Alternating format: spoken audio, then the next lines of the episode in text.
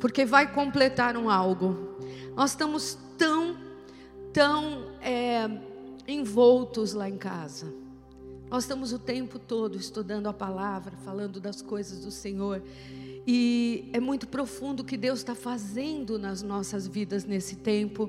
Não perca esse momento, não se distraia. Então, hoje, queridos, eu comecei a orar a Deus, que mesa, o Senhor quer que eu continue falando deste assunto? Ele disse: sim, filha ainda quero que você fale. E ele começou a me falar, eu fui para um lado, fui para o outro, e é tantas mesas que a gente vê na palavra, é disso, Senhor, que eu vou falar, daquilo. Ai, é gostoso falar da mesa boa, é gostoso falar da mesa, né, diferente, a mesa, que nem a mesa do rei. Mas quando a gente tem que falar de uma mesa que não é boa, uma mesa que Deus não gosta, ela também é importante, porque ela é um alerta para nós, ela nos tira do erro. E hoje eu quero falar de duas mesas. Vocês estão vendo aqui no altar essa mesa aqui sem graça, né? Uma mesa assim comum e ordinária. E vocês estão vendo esta mesa bonita, elaborada, alegre nós vamos começar a falar desta mesa hoje. Vamos falar de duas. Nós vamos falar, começar a falar de uma mesa que durante a palavra você vai entender qual é. E eu quero te falar que esta mesa, todos nós já passamos por ela. Eu já passei por ela e você já passou por ela. Vamos abrir, deixa aberto na sua Bíblia o Salmo 78. Pastor Marcelo Mota vai me ajudar a ler e você me ajude a colocar horas e horas na presença de Deus em alguns minutos, tá bom? Salmo 78. Eu não sei se você já leu esse salmo, mas esse salmo é muito forte. Este salmo é um salmo de preocupação. É um salmo que adverte o povo de Israel, os hebreus, a uma coisa muito séria, a uma mesa muito perigosa. E nós vamos estudar um pouco disso. Sabe, queridos, o povo de Israel não viveu uma quarentena de quatro meses, eles viveram 40 anos ali naquele deserto. E eu quero te dizer que esse povo, nos 40 anos, precisavam aprender a depender de Deus. Eles estavam no Egito, onde havia milhares de deuses, onde eles não conheciam a razão da sua fé, onde eles estavam numa mistura cultura religiosa terrível. Então o Senhor os apartou, os levou para o Egito e falou: Vou zerar a quilometragem e vou começar tudo de novo com Ele. E eu quero te perguntar: será que esta quarentena Ele não fez isso com você? Será que nessa quarentena o Senhor não falou: Vem aqui, filho, vem aqui, filha, vou te deixar aqui meio paradinho? Para tratar coisas na sua vida. A gente só joga para fora algumas coisas quando a gente está na pressão. E nesta quarentena, você e eu jogamos muita coisa para fora. Raízes não curadas. Coisas não boas do nosso coração. Porque a pressão, ela não tira as coisas boas de nós. Geralmente ela tira as coisas que não são boas. Mas eu quero te dizer que nessa manhã, não deixe a culpa tomar conta do seu coração. Porque faz parte do tratar de Deus. Quando não sai para fora, não tem como curar. Então, quando a ferida é apertada, aí ela é desinfetada e aí vem a cura sobre essa ferida. E aconteceu isso com o povo, os hebreus. Eles tinham que sair do Egito e serem tratados ali no deserto. Eles precisavam conhecer a dependência do Senhor. Eles precisavam do Senhor em cada detalhe. E é disso que esse salmo nos fala. Veja, Salmo 71, 1, e a gente vai indo devagar. Primeiro versículo 1. 78 ou 71? 78, versículo 1. Tá. Salmo 78, versículo 1. Escutai, povo meu, a minha lei, prestai ouvidos às palavras da minha boca. Quem estava escrevendo esse salmo foi Asaf. E ele profetizou nesse salmo. E ele começa divertindo assim: ó, escute e preste atenção. Ah, gente, que coisa enfática. Já começa o salmo dizendo assim: povo meu, o que eu vou falar precisa estar impresso no teu espírito. O que eu vou falar é forte. E eu preciso que você receba o que eu vou falar. Que tremendo. Se você quiser andar comigo, meu povo, você precisa guardar o que eu vou falar agora. Vamos ver o que ele vai falar. Versículo 3. Versículo 3. O que ouvimos e aprendemos, o que não nos contaram nossos pais. 4. Não encobriremos a seus filhos. Contaremos à vindoura geração os louvores do Senhor e o seu poder e as maravilhas que fez. Como é importante transmitir para a família. Como é importante falar para a vindoura geração. Como é importante falar o poder e as maravilhas que ele fez. Eu quero te dizer, mãe, pai, você não imagina você não imagina a responsabilidade que Deus está te dando nesse texto. Ele está dizendo aqui que um pai, um, uma mãe, aquele que influencia seu filho, tem a responsabilidade de falar dos feitos do Senhor. Eu tenho conversado com o pastor Fábio, pastor Adri, Cafiquides, e parece que nessa pandemia, os últimos né, da fila a voltarem serão os idosos e as crianças. E a nossa preocupação é muito grande. Porque a gente fala como as crianças voltarão. Mas sabe, estudando essa palavra, o Espírito Santo falou comigo. Muitos pais querem jogar a responsabilidade que é deles na igreja. Claro que a igreja ela vai fortalecer, ela vai usar auxílios visuais, há ministros com o dom para ensinar seu filho, mas eu quero te dizer, lá naquele tempo, no deserto, não tinha Café Kids, não tinha nem galinho. Sabe o que tinha? Papai e mamãe, que sentava com o filho, fazia o cultinho e dizia: Filho, sabe o que aconteceu com a gente? O mar abriu e a Glória gente a passou. Filhinho, sabe o que aconteceu com a gente? A tia Miriam tocou o tamborim porque era muita alegria. Porque quando a gente olhou para trás, os egípcios foram engolidos. O inimigo foi derrotado, filho. E você imagine que isso era um preceito, isso era uma ordem de Deus. E eu te falo quem vai gerar a próxima geração, onde pai e mãe não fala mais nada. Eu gosto quando vem o Samuelzinho do, do pastor José e da pastora Débora, que é meu netinho. E eu abraço ele e eu digo para ele: Samuel, você sabe qual é a tua história, né, Samuel? Você sabe que você é um milagre? Ele fez assim: Eu sei, vovó, eu sei. O seu filho sabe que ele é um milagre? Glória a Deus. Você já contou para ele a sua história? A história da mamãe? Você já contou para ele como vocês se conheceram? Você já contou para eles quem você era quando você aceitou Jesus? Se você estava nas drogas, você contou o papai estava num caminho muito errado, mas Jesus me salvou. Queridos, não tem, não tem classe do Café Kids que substitua aquilo que o Senhor fez no papai e na mamãe, no vovô, na titia, na vovó. Sabe quem me ganhou para Jesus? A minha vovó. Foi ela. Não foi o pastor da igreja. Não foi o tio. Foi a minha avó porque ela falou das maravilhas do Senhor. O meu pai, ele tinha um hábito de todas as noites.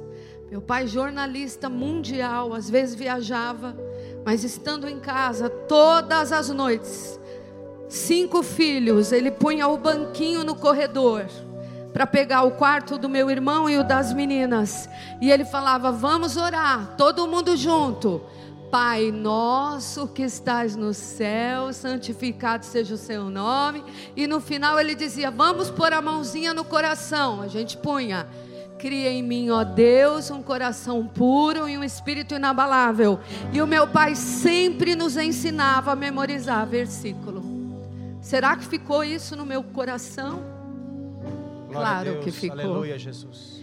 Aleluia! Qual é o objetivo? Versículo 7.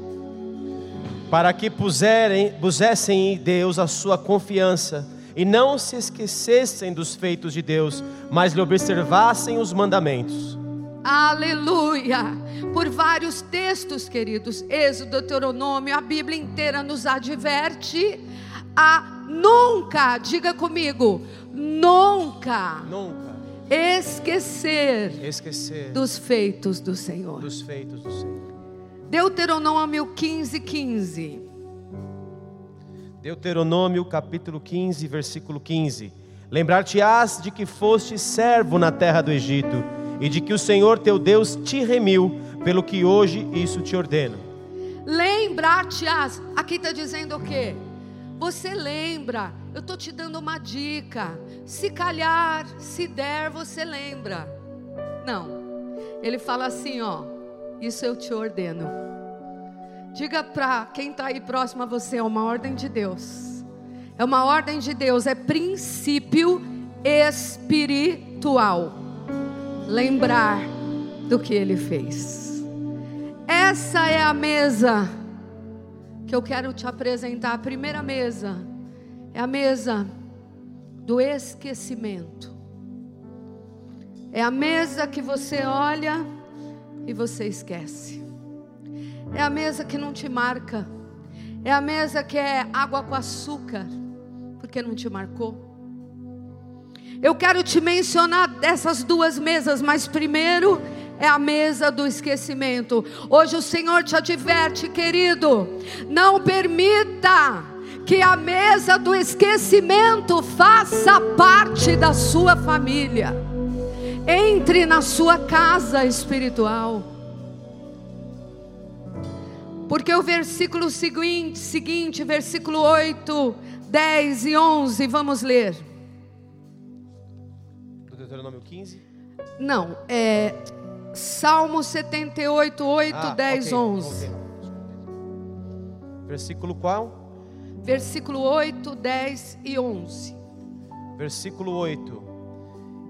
E que não fossem como seus pais, geração obstinada e rebelde, geração de coração inconstante e cujo espírito não foi fiel a Deus. Versículo 10. Não guardaram a aliança de Deus, não quiseram andar na sua lei, esqueceram-se das suas obras e das maravilhas que lhes mostrara. Prodígios fez na presença de seus pais na terra do Egito, no campo de Zoan. Veja, queridos, há uma consequência quando você senta nessa mesa. E a consequência está descrita nesses versículos. No versículo 11, ele usa o verbo: esqueceram-se das obras e das maravilhas que lhes mostraram. Eu quero te dizer que a mesa do esquecimento não consegue lembrar. Quando há esquecimento daquilo que Deus já fez na sua vida, então você facilmente vai entrar na listinha. Qual é a listinha que a gente acabou de ler? Rebeldia, inconstância, infidelidade, quebra de aliança, perda do temor de Deus.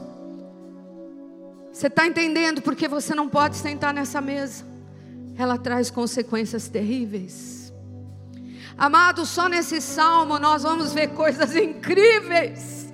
Eu não vou nem falar do que ele já fez na sua vida, porque cada um aqui é um milagre. Amém. Mas eu quero ficar no texto. Eu vou ler rapidamente uma listinha do que nesse texto está falando.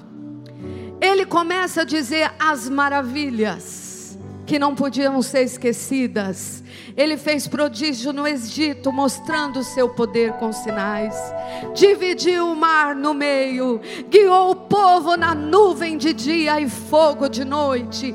Fendeu a rocha para sair água da pedra. Ele fez torrentes, rios.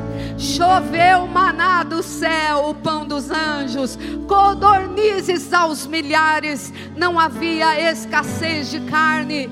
Se rebelaram no deserto deserto e o Senhor os perdoou. Gente, a lista são 72 versículos. 72 versículos, onde Asaf, ministro de louvor, começa a dizer para eles: não podemos esquecer, é ordem de Deus, olha aquilo, aquilo, aquilo, aquilo. Ah, queridos, mas veja o que aconteceu no versículo 19 versículo 19: Falaram contra Deus, dizendo: Pode acaso Deus preparar-nos mesa no deserto? Uau! Achamos a nossa mesa.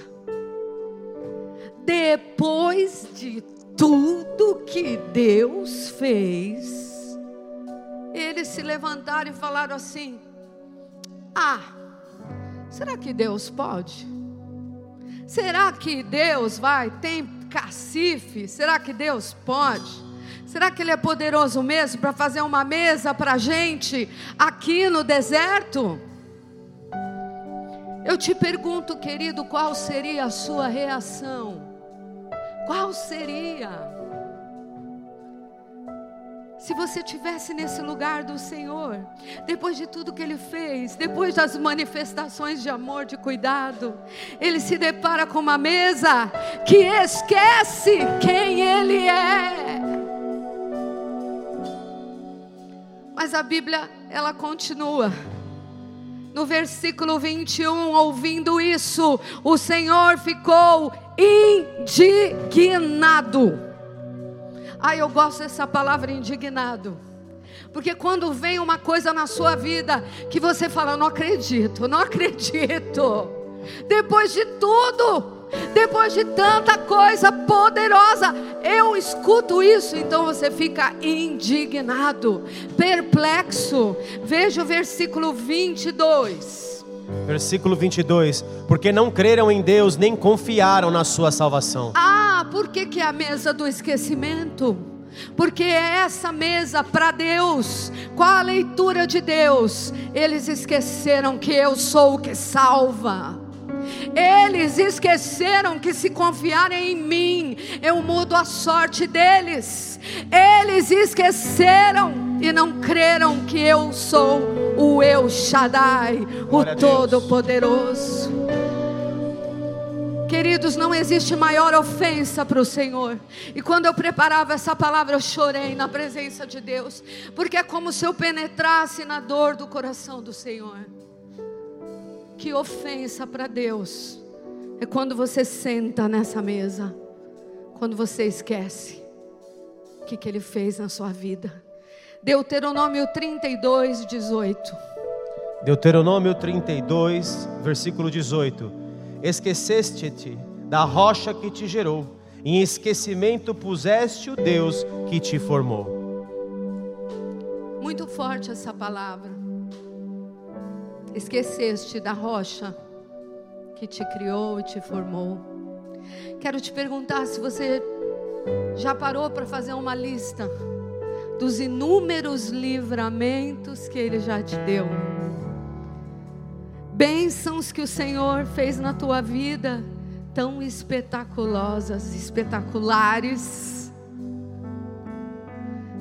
Se você fizer, vai, desde o dia que você se converteu, porque mesmo antes de se converter, o Senhor já te amava, já teve misericórdia de você. Mas se você, né, não lembra de tudo, se você parar, pegar um caderninho e fazer daquele caderninho a mesa que lembra a mesa da memória e você esquecer, escrever ali a tua trajetória.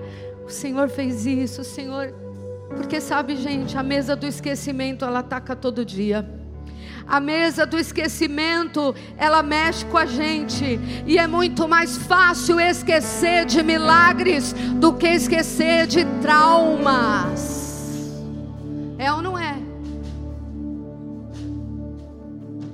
É muito fácil não esquecer daquela ofensa, daquela palavra que te magoou, que você não quer ver mais aquela pessoa na frente. Mas você esquece que você foi perdoado pelo Pai e tem a eternidade que Ele comprou para você, e que eu e você continuamos errando, continuamos falhando, e Ele continua sendo rico em perdoar. Mas a gente não esquece aquele fulano e ciclano, a gente agarra ele pelo pescoço e esquecemos o que foi que ele fez por nós. Por exemplo, a aliança de casamento. Quando eu vou para Israel, ou quando eu vou para alguma viagem missionária longe, fuso horário diferente, às vezes eu não consigo falar com o apóstolo, porque quando eu vou dormir ele vai acordar, então fica dois, três dias, só assim uma frase no zap, e a gente não conversa. E teve uma vez que eu estava num lugar mais longe, mas põe longe na terra, põe longe na terra. E eu parei assim e olhei para minha mão e olhei para minha aliança. E eu falei: "Uau! Eu tenho um marido. Eu tenho uma aliança. Eu tenho alguém que me ama, me protege, está comigo. Que tremendo. A aliança te lembra que você está preso a alguém. A aliança te lembra que você é um com aquela pessoa. Essa semana, a pastora Yara, eu falei, ah, Yara, procura uma cadeira aí para mim, tal, Y, né? Procura aqui, ali, tira foto para mim. E a primeira foto, porque eu tinha que levar essa cadeira para um lugar, uma poltrona, a primeira foto que ela mandou, de uma poltroninha que está lá atrás, simples, pequenininha, simples, a mais simples. E ela falou: Pastora, não pode ser essa. E eu disse para ela: Nunca poderá ser essa. Mas por que, apóstolo? Porque essa é a única poltroninha que eu e o apóstolo compramos quando nós nos casamos. Nós fomos morar no quartinho da minha mãe. E esse era o único item que era nosso. Essa poltrona na minha vida é um memorial. Quando eu olho para ela, eu olho o que Deus fez na nossa vida. Oh, aleluia! Deus está te dizendo: guarde os memoriais e nunca se sente nesta mesa do esquecimento. Fazei lembradas os meus feitos, diz o Senhor. Agora, gente, e quando isso? E quando isso é com alguém? Você já viveu alguém isso com alguém? Claro, claro que você viveu. Alguém que você cuidou, alguém que você investiu, treinou, abençoou. Você estava tão disposto a fazer tudo por aquela pessoa. Nós não imaginamos que aquela pessoa, que no momento da dor, do saco de sal, da lágrima, tudo que a gente viveu com ela no passado, nós não imaginamos que esta pessoa terá coragem de levantar da mesa do esquecimento. É quando o divórcio entra nessa mesa. Sabe aquelas juras de amor que você levou um, um monte de lenço, empapou na hora de dizer: Estarei com você na alegria, na tristeza, na dor. Você, na hora do divórcio, nem lembra mais daquele dia. O romance, o carinho, o preço pago. Queridos, essa mesa é muito séria. Até na igreja, muitos sentam na mesa do esquecimento, esquecem quem cuidou de você. Quando você chegou aqui na igreja, alguém te dava valor, alguém orou por você. Quando ninguém olhava para você, alguém disse: Meu irmão, eu vou te discipular, eu vou cuidar de você, te preparar para o ministério. Ai, que lindo! Nós apóstolos já vivemos momentos intensos com pessoas que chegaram a ser literalmente filhos. Mas ao sentarem na mesa do esquecimento, nós perdemos essas pessoas. Porque de repente se esqueceram de tudo que vivemos com elas comiam do nosso pão, tinham um anel no dedo, pessoas que esqueceram que derramamos o azeite da unção, de autoridade, que confiamos nela, mas deixaram uma brecha aberta, e a brecha aberta chama-se esquecer. Por isso o Senhor disse que é ordem. Não esqueça de onde você veio há uma habilidade de lembrar, e essa habilidade é aquela que eu quero ver nos meus filhos. É tão gostoso conversar com um filho que lembra. Semana retrasada eu conversei com o pastor Fábio, com a pastora Adri, e a gente estava lembrando. E eu achei tão bonitinho, ele falou, pastora, se essa família existe, foi porque você um dia me empurrou para a pastora Adriana. E a gente começou a rir e a lembrar. É tão bom lembrar. É tão bom lembrar o que Deus fez, o que Ele está fazendo, e por causa disso Ele vai fazer mais. Aleluia. Glória a Deus. Quando você lembra de onde você veio, você será blindado pelo Senhor. Glória a Deus. Lá em Samuel 11, o Senhor disse a Davi: Eu te tirei de de trás da malhada. Lembra, Davi? Você está lembrado, Davi?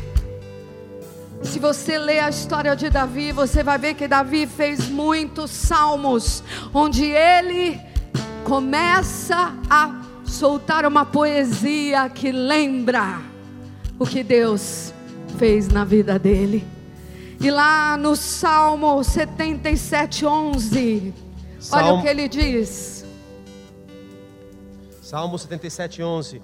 Recordo os feitos do Senhor, pois me lembro das tuas maravilhas da antiguidade. Lembrarei, pois, das obras do Senhor.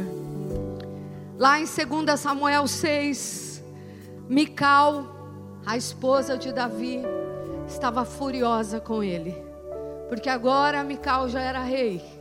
Mical já andava com vestes reais. É, Mical não, Davi andava com vestes reais, ele já tinha coroa, ele já era honrado no, na nação. E de repente ela olha ele da janela e está vindo ele lá, descalço, descabelado, pulando no reteté ao redor da arca da aliança. Uh, que louvor extravagante que estava Davi fazendo ali. E diz que Mical disse assim: que vergonha! Um rei poderoso fazendo essa, essa, esse ato ridículo. Naquela hora, Davi falou assim: Olha, Mical, você não está entendendo nada. Eu nunca vou me esquecer o que Ele me fez por mim.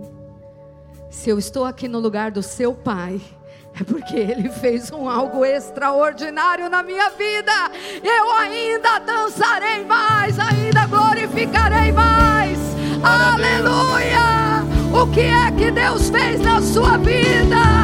Que ainda não tirou o teu pé do chão, que ainda não te fez dizer glória a Deus.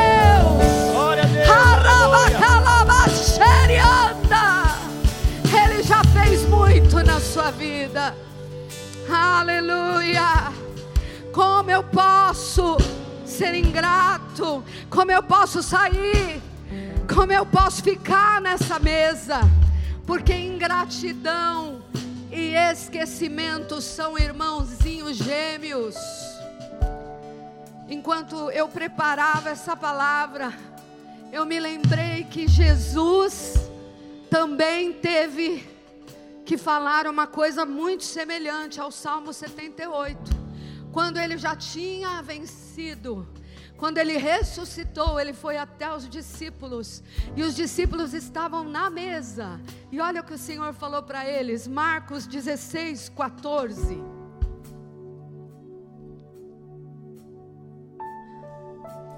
Finalmente apareceu Jesus aos doze, quando estavam à mesa, censurou-lhes o que? A incredulidade, a dureza de coração, porque não deram crédito aquilo que já aqueles que já o tinham visto ressuscitado. Ah, gente, o Senhor Jesus teve a mesma reação do Pai, se indignou Três anos andando comigo, discípulos. Vocês viram o Lázaro quatro dias cheirando mal, enrolado na gruta.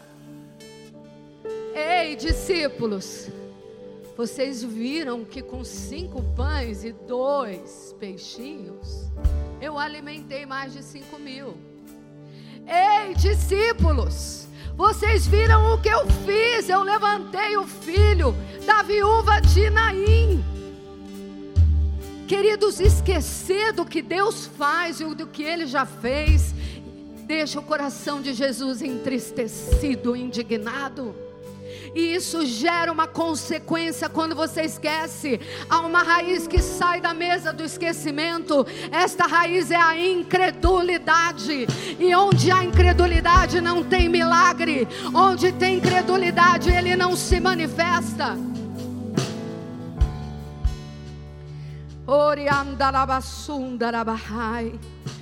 Essa é mesa perigosa porque ela não entende a salvação do Senhor.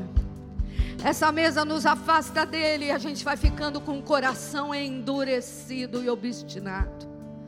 O nosso coração começa a duvidar que ele tem poder.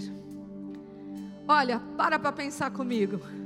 O povo que presenciou os milagres foi exatamente o povo que duvidou dos milagres.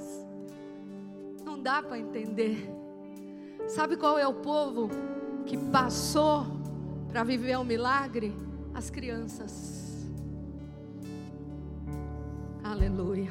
Aleluia. Se é uma coisa que impede o Senhor de se manifestar, é a incredulidade. Hebreus 3:12. Hebreus 3:12. Tendo cuidado, irmão, jamais aconteça haver em qualquer de vós perverso coração de incredulidade que vos afaste do Deus vivo. Muito sério. Quem senta nessa mesa não prega mais. Quem senta nesta mesa não evangeliza mais. Porque não tem motivação, Pastor Mauro, para evangelizar. Esqueceu. Esqueceu que você também foi um gadareno Esqueceu que você também foi um falido. Esqueceu que aquela pessoa que está na rua, talvez hoje é melhor do que você era antes. Mas você acha que orar por ela, mandar um WhatsApp, pulverizar uma mensagem, ah, não vai mais atingir, aquela pessoa não vai se converter. Opa, não vai por quê? Porque você acha que essa mesa não salva? Porque você acha que Deus não tem mais poder, então você está na mesa errada. A mesa do esquecimento não prega. A mesa do esquecimento não crê na conversão. A mesa do esquecimento não crê na promessa. E por isso não entra na promessa. Não creram que havia uma terra de leite e mel. Então não participaram dessa terra. Eles esqueceram que vencer Faraó era muito maior do que simplesmente vencer Canaã. Perderam a perspectiva. Gente, a coisa nessa geração é tão pesada do esquecimento que hoje a gente está vendo pais que esquecem, filhos que esquecem dos pais na velhice. Filhos que não estão nem aí. Ah, Jesus. Meu tempo está voando aqui. Deuteronômio 8, de 12 a 14. Nós vamos ler lá que o Senhor fala nesse texto. Depois você ouve de novo a palavra e leia. Ele fala, o Senhor fala que ter recursos, prosperidade é uma benção. Mas se você não lembrar que quem te deu tudo isso é o Senhor, você sentou na mesa da amnésia, do esquecimento, e aí você vai estar tá caminho da derrota. Deuteronômio 8, de 12 a 14.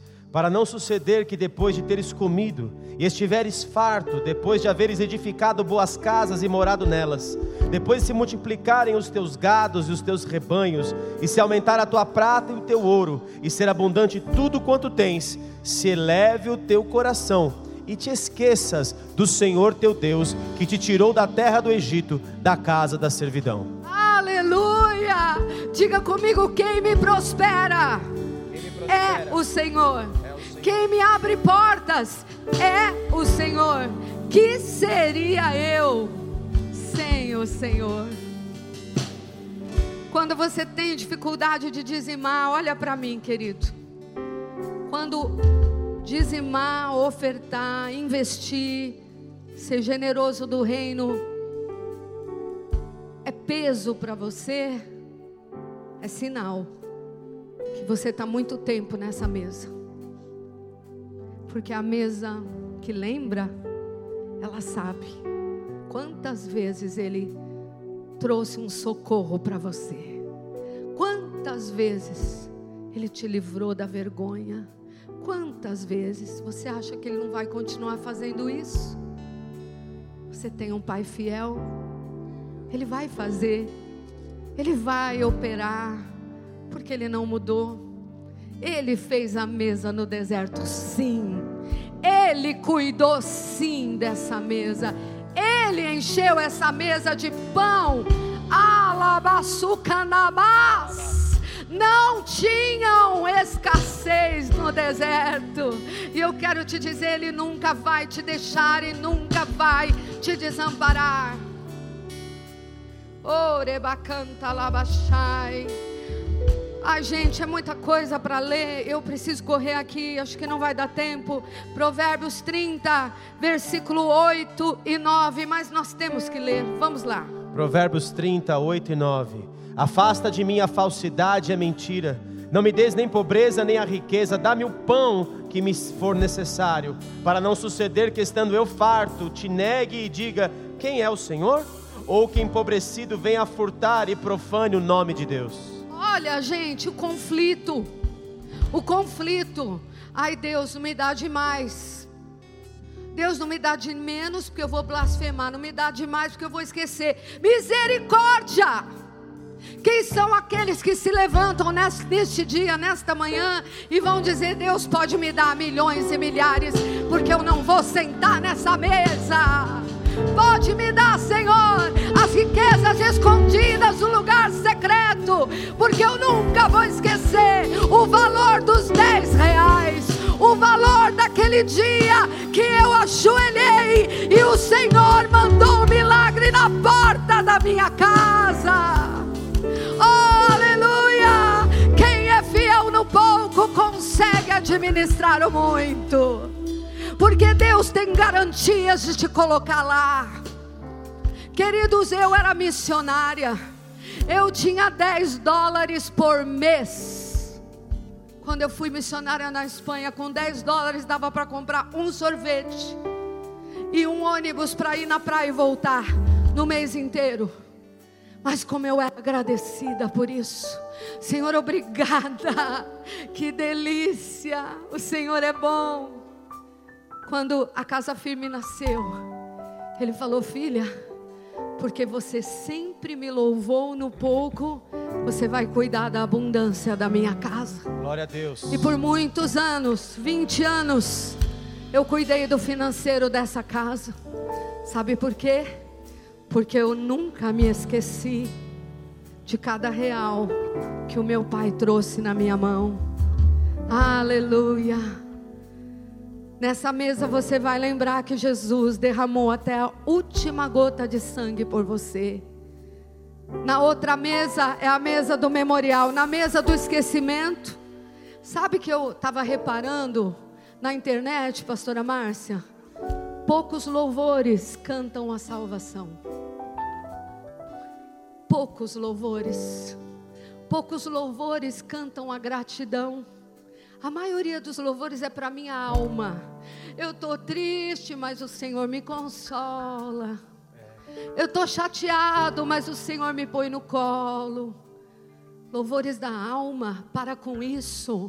Ele quer ser lembrado nos nossos louvores. Glória a Deus. Porque grande é a salvação do nosso Deus.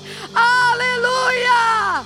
Fui alcançado por tua graça, maravilhosa graça, nos trouxe salvação. Oh,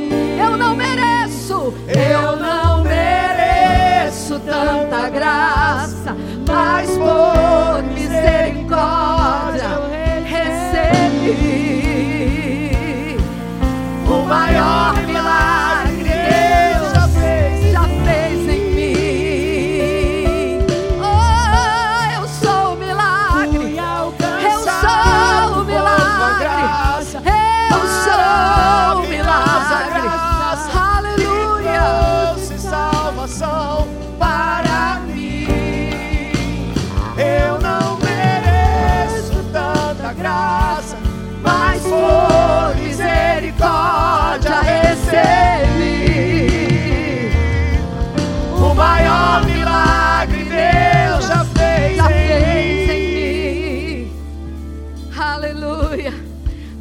do esquecimento está dividindo família.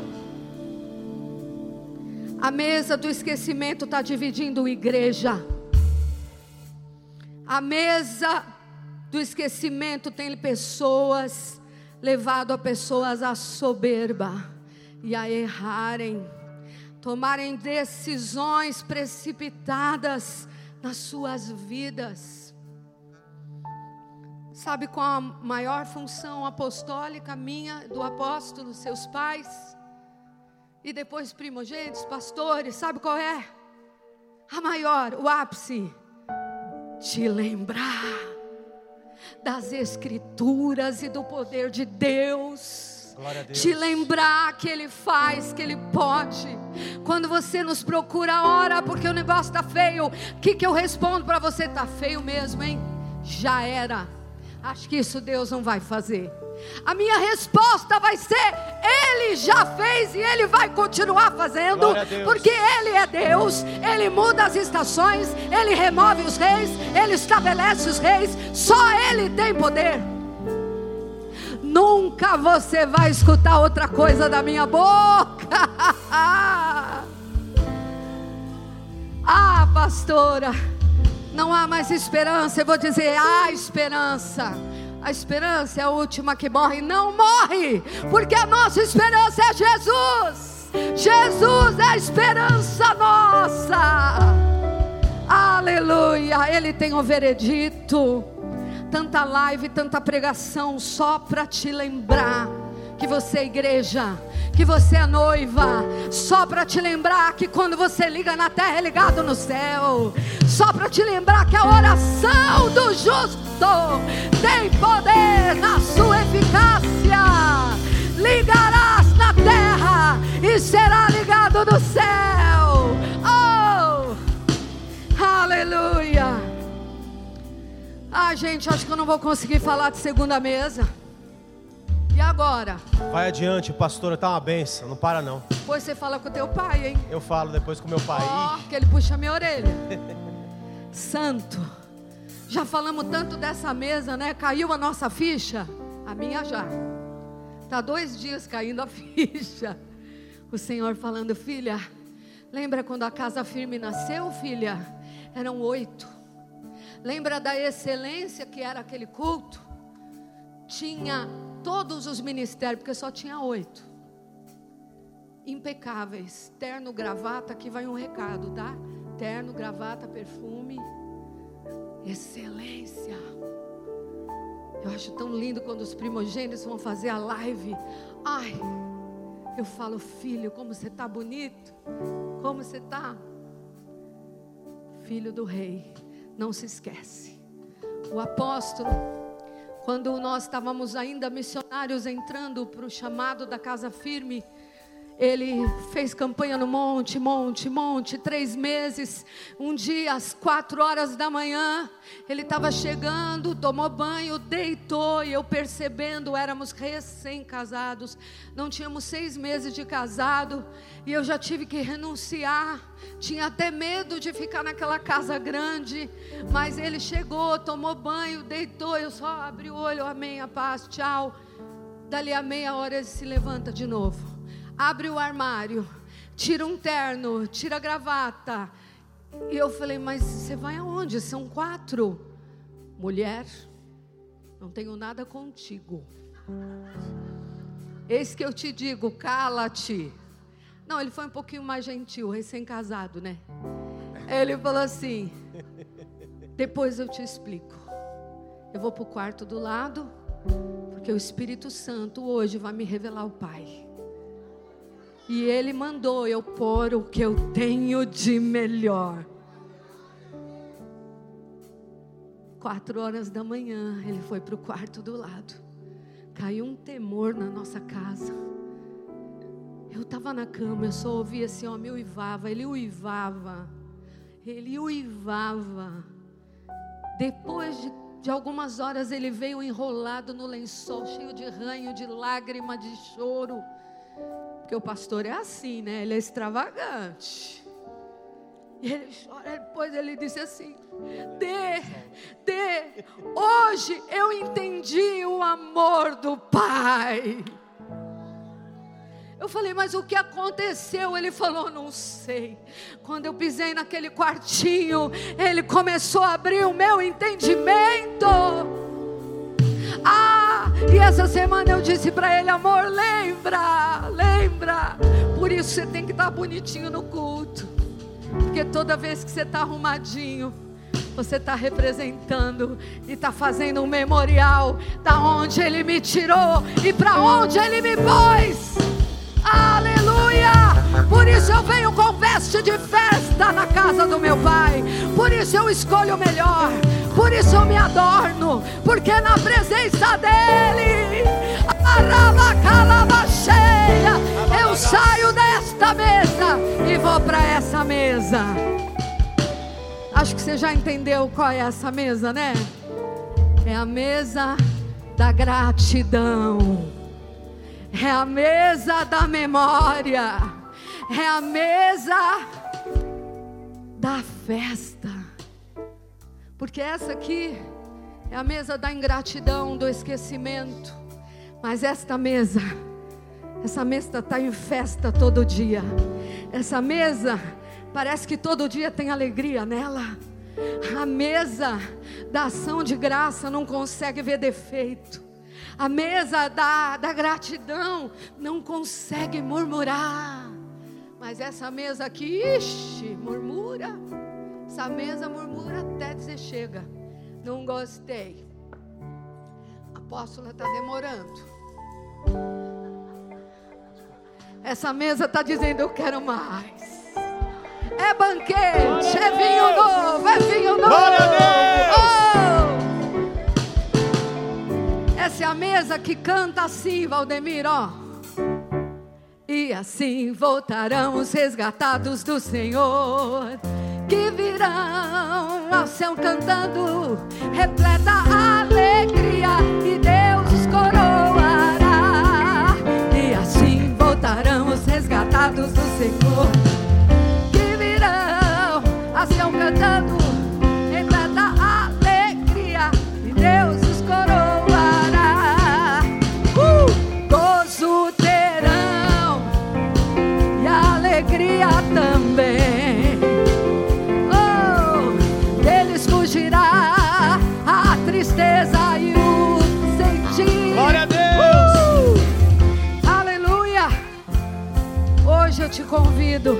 a sentar na mesa da gratidão. Ah, gente, essa mesa da gratidão é a mesa que celebra cada coisa. É tão linda a gratidão. A gratidão ela cura, sabia? A gratidão ela cura. E eu estava vendo. Eu acho que eu vou dar uma pincelada. Semana que vem eu vou entrar no profundo aqui. Porque é muito profunda essa mesa. É uma das mesas que mais me impacta na palavra do Senhor. Porque, gente, a pessoa que lembra de onde ela veio, ela agradece desde a hora que ela acorda até a hora que ela dorme. Dentro de você tem um fogo que está dizendo: Deus, obrigada, Deus. Obrigada, Deus. Obrigada até aquelas coisas que eu achei que o Senhor esqueceu de mim. Mas depois o tempo passou, eu olhei de outra ótica, eu pude ver, Senhor, Deus, obrigada. Obrigada. Porque eu não casei com fulano, mas casei com esse aqui. Obrigada, Senhor, porque eu não entrei na rede daquela mulher, porque o Senhor tinha uma musses na minha vida.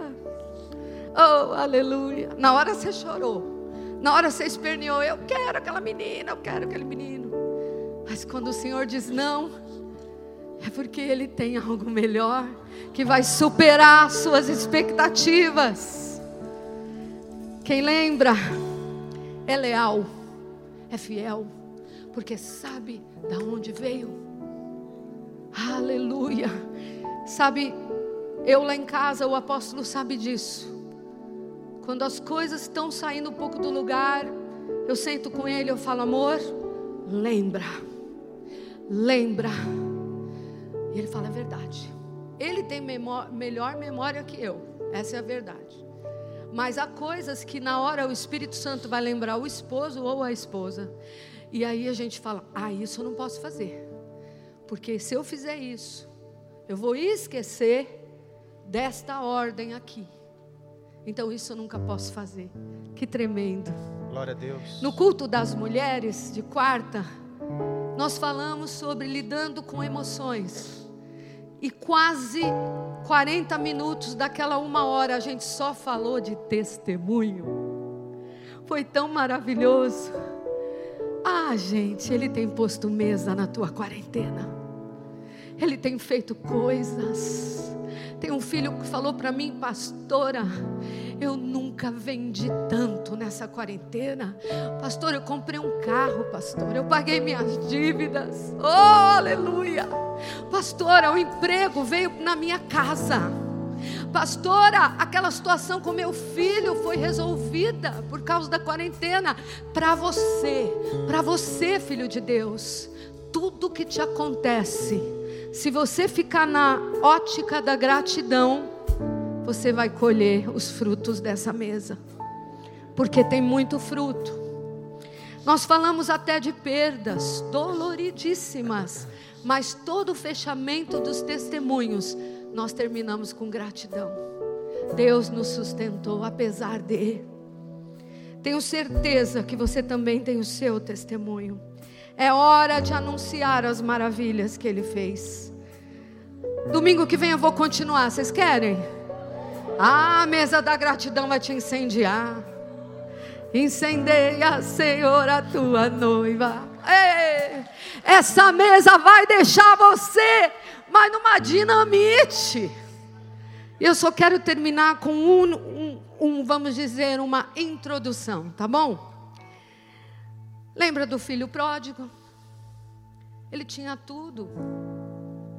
Ele tinha mesa farta, ele tinha a fazenda do pai, ele tinha tudo. Mas um dia, ele falou: O quê? Eu estou com os meus olhos naquilo que eu não tenho. Eu quero viver uma coisa que eu não estou vivendo aqui. Porque ele começou a desprezar. Ele estava muito mimado. Ele estava desprezando o que ele tinha. E ele achou que o que o mundo ia oferecer para ele era melhor. Infelizmente, queridos, muitos filhos de cristãos, filhos até de pastores, de líderes, entram nesse caminho do mimado proteção. Porque ele tem os pais que sempre mostraram ali o poder de Deus, que Deus tem feito a obra de Deus, e essa pessoa acha que tudo aquilo é de graça. Houve um preço pago de honra, de amor, de entrega, de confiar em Deus, de fidelidade. E aí aquela pessoa fala: Ah, eu vou fazer carreira solo, pai, mãe, deixa eu viver do meu jeito, deixa eu fazer da minha forma. Gente, inúmeros casos assim, de líderes tristes, porque os seus filhos começam a sair, sair fora, e aí vão experimentar o mundo Aí vai na baladinha, aí vai nisso, aí vai naquilo. Aí experimenta a sexualidade, aí experimenta o homem, a mulher, tudo. Chega uma hora que gastou tudo que tinha. Chega uma hora que já não tem mais nada. E nessa hora, Lucas 15, 17, vamos ver o que aconteceu com esse rapaz. Lucas 15, 17. Então, caindo em si, disse: Quantos trabalhadores de meu pai têm pão com fartura, e eu aqui morro de fome. Levantar-me-ei e irei ter com meu pai, e lhe direi: Pai, pequei contra o céu e diante de ti. Já não sou digno de ser chamado teu filho. Trata-me como um dos teus trabalhadores. 23. O Trazei. Pai e o pai começa a receber aquele filho e diz assim: Trazei também e matai o novilho cevado, comamos e regozijemo-nos. Porque este meu filho estava morto e reviveu, estava perdido e foi achado, e começaram a regozijar-se. Queridos, qual foi a chave para que aquele filho voltasse para a mesa do pai? Ele se lembrou. Aleluia. Glórias a Deus. Ele se lembrou. Até o empregado mais humilde come da mesa do meu pai. Até o irmãozinho simples, que mal sabe ler, recebe a unção. E eu estou aqui, comendo essa comida do mundo que é bolota de porco. Eu quero terminar essa palavra dizendo para você que esqueceu que você é um milagre. Quem sabe você que está me ouvindo? Essa foi uma palavra profética que ele me disse. Quem sabe você que está me ouvindo? Teus pais são uma bênção. Tua família é especial. Mas você quis experimentar. E nessas, você comeu o que você não queria comer. Você viveu o que você não precisava viver. Você foi lá para aquele deserto do mundo, do submundo. Você aprendeu até palavras que na tua casa você não aprendia. Palavrões, palavras pesadas ira, raiva, rejeição. E tudo isso, sair desta mesa, traz coração duro, obstinação, rebeldia. Tudo isso produziu isso em você. Não é os seus pais, não é a família que insiste para você ir na igreja, não é isso que está produzindo em você uma pressão. O que produz em você uma pressão é a rebeldia que traz a mesa do esquecimento. O que produz em você um mal-estar é que antes você viveu isso e agora não está vivendo mais. Mas eu quero te dizer, meu querido, hoje o Senhor está dizendo para você: vem, eu estou com saudade, eu estou na porta. Este pai, ele não sossegava. Você acha que o seu pai e a sua mãe sossegam? Você acha que os teus irmãos na fé sossegam? Você acha que o seu nome não está na urna? Você acha que o seu nome não está ali? Nós estamos orando por você. Você é adolescente, você é jovem, você é adulto, adulta. Nós não desistimos de você. Glória a Deus. Nós sabemos que Deus pode te salvar porque Ele tem poder. Labassu decanda labas. Quero te dizer para fechar que tem só uma coisa que Deus faz questão de esquecer. Ele manda a gente não esquecer, mas ele auto esquece. Ele se programou, ele disse: Eu, Deus Todo-Poderoso, que vejo todas as coisas, estou me dando uma auto-ordem que eu vou esquecer de uma coisa. Hebreus 10, 17. Hebreus capítulo 10, versículo 17. Acrescenta: Também nenhum, de, de nenhum modo me lembrarei dos seus pecados e das suas iniquidades para sempre. Aleluia! Vamos nos colocar de pé. Hoje na mesa da gratidão, o Senhor está dizendo, assim como aquele pai falou, ele está chegando, meu filho está voltando, o quê? Eu vou pôr ele no castigo. Eu vou falar um monte na cara dele. Eu vou dizer quem ele pensa que ele é. Não. O pai falou: corre e prepara a mesa mais bonita. Prepara a mesa mais maravilhosa. Meu filho está voltando. Sabe qual é a reação dos seus pais? Quando você disser, pai, mãe, eu quero voltar ao primeiro amor. Eu quero voltar, Senhor. Eu quero voltar ao princípio de tudo. Sabe o que seus pais vão fazer? Ai, filhinho, que bênção. Filha, que alegria. Eu estou com você. Eu estou junto. Nós vamos reconstruir esse caminho junto. A mesa da gratidão sempre vai estar posta para o filho que volta. Aquele pai montou mesa. E o outro filho, enciumadinho também, falou: Mas pai, ele isso. Ele falou: Calma, calma. Eu estou tão agradecido.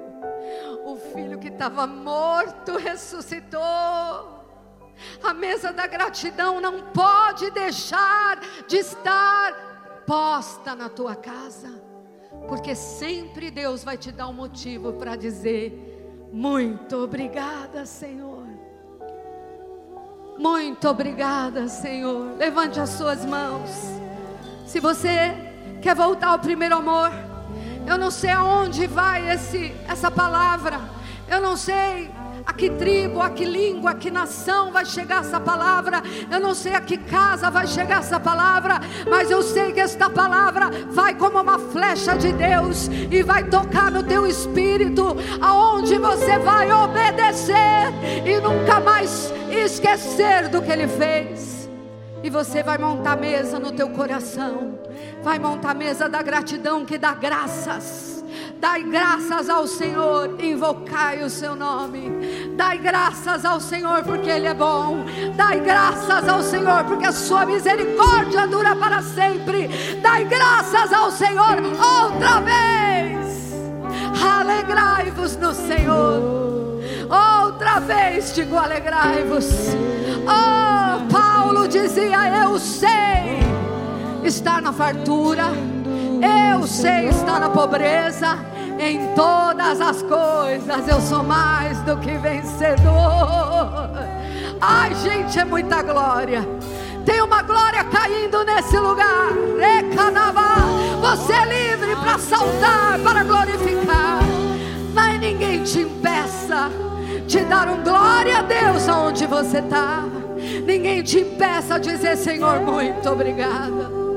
Esta semana meu pai disse para mim, filha, eu fui fazer um exame de sangue e começou a chorar no telefone. Eu, meu Deus, pai, mas o senhor é um adulto, está chorando pelo exame de sangue. E ele falou: Não, filha, eu não estou chorando pelo exame de sangue, eu estou chorando pela forma. Nós chegamos no hospital nós fomos tratados com honra. Nós sentamos ali, os enfermeiros brincaram com a gente, eles cuidaram de nós. Nós fomos tão protegidos. E eu e a sua mãe caímos no choro no carro, dizendo assim: Como Deus cuida de nós. Querido, você já agradeceu pelo exame de sangue. Você já agradeceu porque a tua filhinha e o teu filhinho é alegre, bagunceiro. Você já agradeceu até por aquele filho que não nasceu, porque não é hora, porque não era tempo. Oh, aleluia.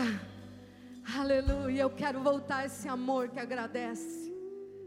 Agradece.